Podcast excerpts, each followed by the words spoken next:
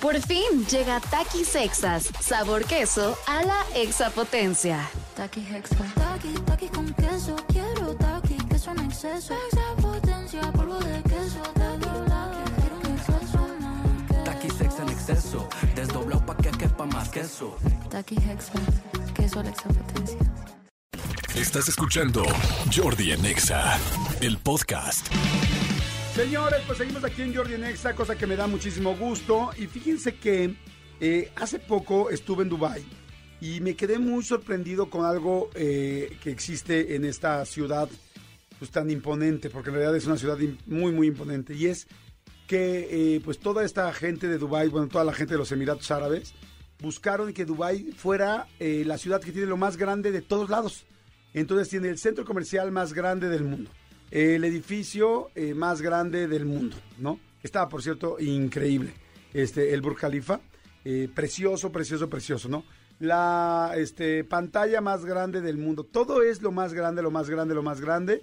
Y esto tiene que ver eh, un poco, bueno, la isla artificial más grande del mundo que se llama La Palma, que seguramente la han visto en estas imágenes de Dubai, que es una palma que se ve desde el cielo.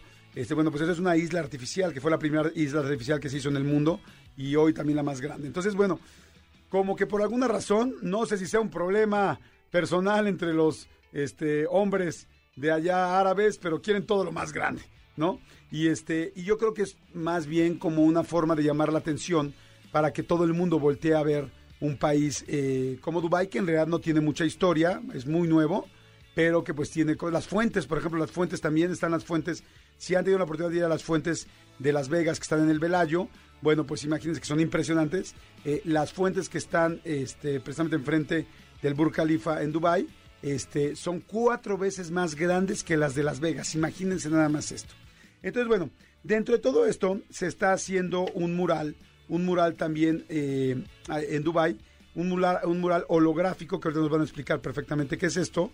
Y este mural va a ser el mural holográfico más grande del mundo. Pero lo que me enorgullece mucho y les quiero compartir y además platicar con él es que el artista de este mural holográfico más grande del mundo es mexicano, se llama Federico Cramp y lo tengo aquí a mi derecha. Mi querido Federico, ¿cómo estás? Hola Jordi, ¿cómo estás? Con mucho gusto de saludarte. Pues yo también muy, muy, muy contento de conocerte y muy orgulloso de lo que estás haciendo.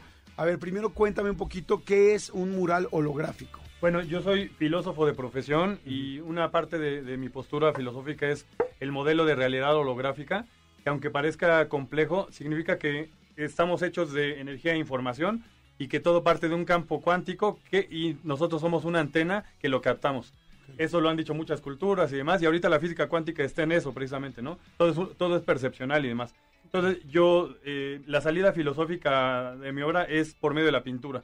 Soy artista de profesión, muralista, escultor, y eh, se dio a bien eh, crear este concepto de un mural holográfico que significa que son tres visiones diferentes en un solo, en un solo muro, digamos, y eh, estas imágenes se mueven de acuerdo al, movimiento de- del observador, ¿no? Es kinestésico en ese sentido. Sí, a ver, seguramente lo han visto. Este, si tú ves de repente, no sé, un cuadro, que si lo caminas de un lado a otro se ve un cuadro, y si lo caminas de- la derecha a izquierda se ve una cosa, y de la izquierda a el- derecha se ve el otra. corazón sagrado de Jesús, ¿no? De, de las, estas estampitas que, tienen una imagen y es algo similar, similar. Ese es un holograma. Estamos muy acostumbrados a pensar en los hologramas como, pues, estas stickers ahora que se han puesto, que normalmente son plateadas, donde ves un par de imágenes. Pero ahora imagínense hacer esto en un cuadro y ahora imagínense esto llevarlo a un mural, Así es. ¿no? A, a hacerlo tan en grande. Entonces, bueno, eso es lo que está haciendo Federico Crump y me llamó mucho la atención también lo que dijiste ahorita de la energía y me, me encantó. Primero, fíjate, Federico, que eres, este, he entrevistado a varios artistas pero no sé si a un muralista. Bueno, sí, algunos muralistas también me ha tocado la oportunidad de. Es que, bueno, ¿cuán- ¿cuánto se mide un mural? ¿A partir de cuánto No, es lo, mural? lo- lo que pasa, Jordi, es que eh, hay diferentes tipos de mural y yo lo que hago es mural académico, es el muralismo que hacía Miguel Ángel, Rafael y Diego Rivera y Orozco y demás. Eh, la mayoría del muralismo mundial es ar- eh, street art y mural urbano. Tiene diferentes pretensiones de universalidad, de mensaje político o no, de duración, por ejemplo. Un mural normal va a durar cinco años, que es lo que le da, le permite el clima, por los materiales mismos con los que está hecho. Yo hago un mural que es con procesos ancestrales, que es el fresco, el encausto, el temple, y que son, es regresar a las bases, tanto mexicanas como, como romanas, que es como se hacía hace do- dos mil años y es lo que yo estoy, bueno, ya hace siete mil en Turquía, ¿no? Y demás. Y es lo que estamos regresando a hacer eso. Es mucho más complicado, pero es, es, es diferente. Por eso, sí. Es como la técnica que usaba este Diego. Sí, sí, Diego Rivera. Él, él, él Diego fue, Rivera. él fue a estudiar a Roma, precisamente el fresco, y luego estudió aquí el fresco que se hacía en, en Bonampak, en, en Teotihuacán, que tú puedes ver en la zona arqueológica del Museo Beatriz de la Fuente, y los murales están in- íntegros de hace dos mil años, ¿no? Entonces es una locura. Y entonces él regresó a esas, él y todo el grupo muralistas, eh, Saturnino Herrán, eh, Orozco, el doctor Atl, por supuesto, Siqueiros. Siqueiros y eh, pues crearon todo este movimiento muralista que aparte ahora cumpli- se cumplen 100 años de ese muralismo, ¿no? Y que se está celebrando y están generándose cuestiones y cuestionamientos al respecto. Ok, está interesantísimo. Entonces, bueno, con esa técnica, yo ya vi tu trabajo. Puedes dar tus redes para que la gente que nos está escuchando empiece a ver tus redes y pueda ir machando el audio con el video. Sí, y claro. escuchen cuáles son las redes. Es Federico Kampf, K-A-M-P-F, en todas mis redes, mi sitio web, en Instagram y, y demás. Ok, perfecto. Para a ver, repítelas, por favor. Federico, K de kilo, A de Alberto, M de Manuel, P de pintor, F de foco. Perfecto. ¿Qué tan difícil? Yo siempre que he visto un mural, sobre todo con esas dimensiones, yo digo, wow, o sea, digo, ¿cómo calculas el tamaño de la cabeza de la persona, el tamaño de la pierna? ¿Cómo no te sales de proporción cuando estás pintando solamente un brazo, no? Sí, este, ¿cómo se hace eso? Sí, pues es, es ya una técnica, es, es fabuloso porque eh, se hace, por supuesto, muchas veces en una maqueta a escala, como la arquitectura, como un edificio, es el mismo proceso, porque de hecho el mural clásico es, es arquitectónico, sigue las reglas de la arquitectura. Tienes que saber de dónde parte el observador, cuál es el primer, segundo y tercer plano, cuál es la, la paleta de colores que tienes alrededor, de dónde viene el sol y a dónde se pone, todo eso se, se ve en un mural. Como dices, eh, Wow, la gente nunca luego- lo del sol. Sí, claro. La, la gente luego, como dices, ve nada más el mural y, y- y los que son inteligentes y tienen hambre de saber se preguntan eso, pero hay quien no, ¿no? Hay quien nada más ve monitos y, ah, qué bonito está y ya, ¿no? Es todo un trabajo muy complejo. Arriesgas un poco el físico también porque lo estás pintando a 10 metros. Yo aquí en México tengo un mural que se llama el Coloso Fetze, que está frente al Monumento a la Revolución sobre insurgentes. Ajá. Y es una maravilla porque está en la misma avenida donde está el del Teatro de los Insurgentes de Rivera, el Poliforum Siqueiros, el de O'Gorman. Y entonces eh, con este mural se le dio cierta continuidad a este muralismo, ¿no? Clásico. ¿En académico. dónde está? ¿Sobre qué está? Sobre Insurgentes, Ah. eh, junto a, bueno, abajo de la FETSE y al VIPS. Ajá. sí, se puede decir. Ok. El VIPS. Oye, ¿y no te da miedo? Y está completamente expuesto a la Sí, calle. y no, no, te le da pasó miedo que nada. alguien vaya en, y lo en grafite? ocho años, eso habla muy bien del país y bueno, y de los francotiradores que hay arriba. Está- bueno, sí es verdad, de hecho. Eh, eh, habla muy bien del país, ¿no? Que, que incluso gente, pues, eh, toda la gente respeta cuando algo, algo pareciera que está bien hecho, ¿no? Y eso a mí me llena de orgullo. Tiene un pequeño barandal, pero no, no, no le ha pasado nada y lleva ocho años y la pretensión es que dure ahí toda la vida porque está hecho con, con técnicas ancestrales. ¿Cuánto te tardas en hacer un mural? Eh, por ejemplo, este, Ese, ¿cuánta- qué ese me tardé tiene? un mes eh, en hacer el proyecto, eh, pintando 18 horas diarias. Y, 18 horas Sí, o diarias. más. El, el de Roma también fueron 20 horas diarias, nada más descansamos pa- para los músculos y volvíamos a, a- a pintar y demás. Y de ahí fueron 7 semanas, solo con un, co- con un colaborador, lo hicimos entre dos. Ok. Oye, y ahora que estás haciendo este de Dubai, cuéntame, ¿cómo te contactan? Me imagino que evidentemente estás viviendo allá. Sí. ¿Vives allá o, Sí, o solamente vives allá por esto? No, no, ya este, vamos a residir algunos años allá, porque no solo es este proyecto, es una serie de proyectos y, y sobre todo en Europa. Yo he trabajado muchos años en Europa, en Roma, en Barcelona sobre todo. Ahora hay otro proyecto también en Milán, de un mural muy grande en la zona corporativa de Milán. Entonces este, voy a participar en la Bienal de Barcelona, en la de Cannes del próximo año. eh, y, y me encanta que Dubái pues es ahorita el centro del mundo, de verdad, por lo menos de ese lado, ¿no? Eh, yo reviso mucho cómo está la política, eh, el contexto social, financiero y demás en el mundo y creo que va para allá todo, ¿no? Como tú bien lo mencionaste, allá están queriendo hacer lo más importante del mundo, lo más grande del mundo, no tienen empacho en el tema del dinero. Entonces es cuando, en- si revisas un poco la historia, es cuando se han dado los grandes movimientos y las tendencias, ¿no? Ahora en Arabia Saudita, salvo sus problemas políticos y de locura de algunas personas y de- demás ahí, eh, están planteando la ciudad inteligente más grande del mundo también, ¿no? Entonces creo que todo va para allá y a mí me gusta este concepto de, de magnificencia, ¿no? A mí pues me gusta el mural, entonces mientras más grande mejor. y por eso maché ahí con, con la invitación de unos empresarios y demás. Oye, qué padre. ¿Y cómo llegaste a todos estos países y todo? O sea, porque yo creo que hay mucha gente que nos escucha que quizá estudia pintura o muralismo o escultura y quiere... Ay, oye, ¿cómo le hizo Federico para estar en Europa y estar allá? ¿Cómo se hace eso? Digo, evidentemente con talento, pero ¿cómo se hacen los contactos? Es muy importante el Claro, networking, sí, sí, sí. que es importante. Sí, bueno, es, es holístico, como en cualquier carrera. Lo que pasa es que hay un problema de, cli- de cliché, que la gente cree que el artista es como el bohemio este, que nada más está borracho y que sufre y que así crea su obra. Y claro que hay un poquito de eso, ¿no? Por supuesto, yo soy bohemio, aunque parezca que no. Pero eh, sobre todo el, el arte, como cualquier cosa, es una empresa, ¿no? Miguel Ángel era millonario, por ejemplo, y era un financiero nato. Ah, sí. Sí, claro, él se han descubierto su- sus cuentas y cómo repartía el dinero. Y era un financiero el, el cañón, o sea, entonces eh, Goya lo mismo, es decir, eh, el arte no solo no por ser arte tiene que estar desvinculado del marketing, de las finanzas, de, de nada, ¿no? Entonces es una empresa yo eso lo entendí muy bien hace 14 años que me dedico a esto.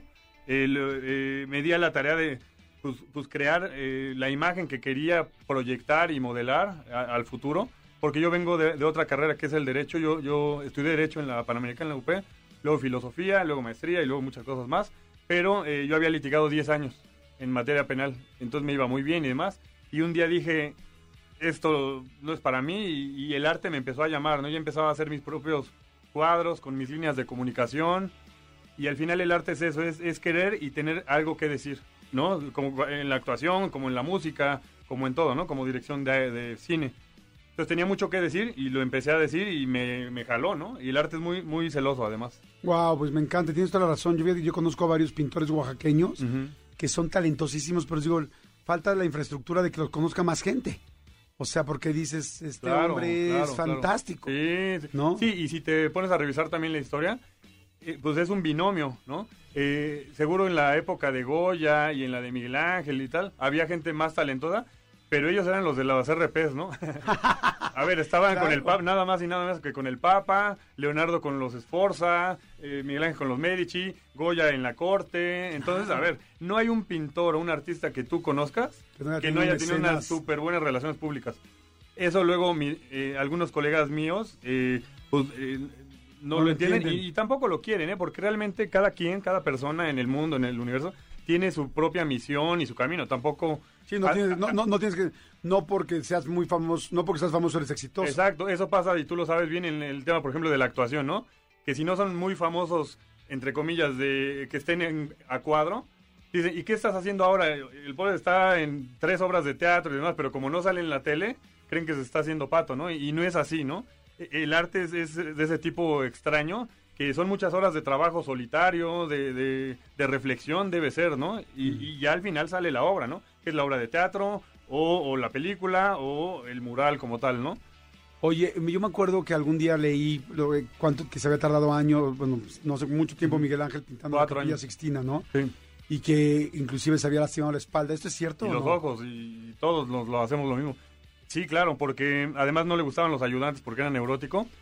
Y, a mí me gusta esta pregunta porque quie- quiero desmitificar ciertas cosas que, la gente tiene, ¿no? Dicen, el divino, el genio máximo y demás. Y claro que tenía un talento desbordado, pero sobre todo revisando cómo fue, por ejemplo, la Capilla Sixtina, que es muy característica.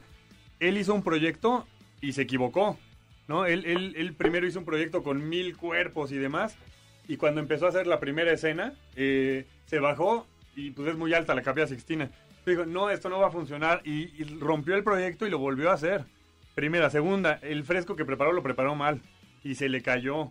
Entonces tuvo que aprender porque él no sabía fresco, ¿no? Eh, tuvo que contratar eh, a fresquistas para, para eso. Eh, y y- y, con lo que dices, trabajaba horas y horas porque el fresco es muy complicado, por eso nadie lo hace. Porque te lastimas la espalda, porque tienes pocas horas, porque debes tener una técnica, una calidad técnica muy, muy precisa para no equivocarte, porque es cal fresca, el fresco. Entonces tienes que, por eso se llama fresco, porque pintas en mojado, entre comillas, ¿no?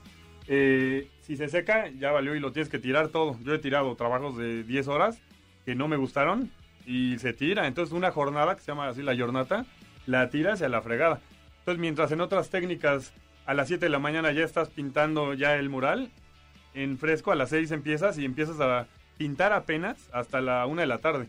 Entonces ya estás molido porque, porque preparar el muro es como tipo albañilería. Es, es una locura de, de técnica. Por eso nadie la hace, pero a mí me gusta. O sea, eh, en, en una época en la que está el next y lo fácil y lo rápido, yo soy picapiedra en ese sentido, ¿no? Y me gusta lo difícil. Creo que lo difícil le veo un sentido mayor, ¿no? Históricamente, además. Oye, ¿dónde va a estar este mural en Dubai y cuánto tiempo te estás tardando? ¿Cómo va? Cuéntame de él. Bueno, este, estamos ya eh, por señalar finalmente el lugar. En principio va a ser en Design District. No sé si, si fuiste, es donde están todos los despachos de arquitectos y, y No, creo demás. que no fui. Está muy, muy padre.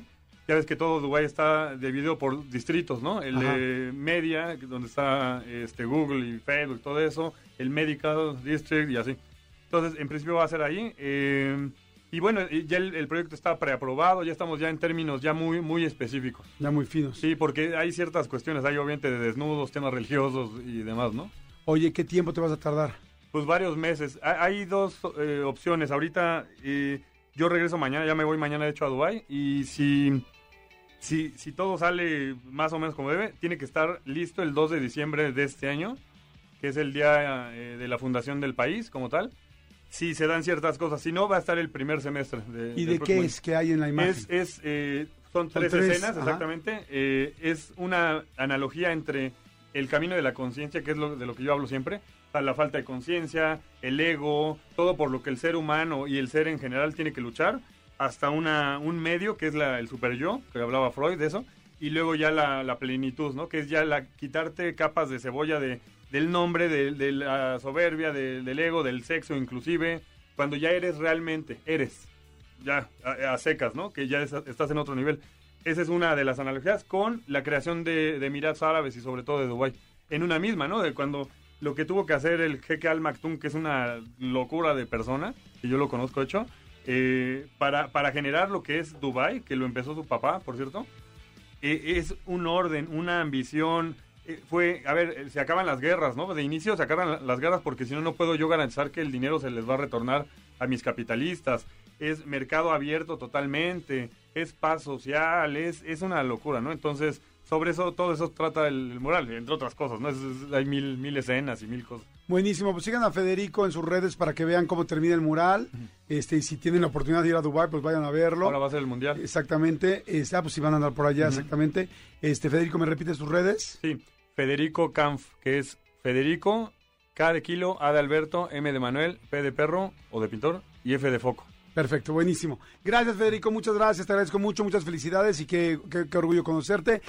Escúchanos en vivo de lunes a viernes a las 10 de la mañana en Exa FM 104.9.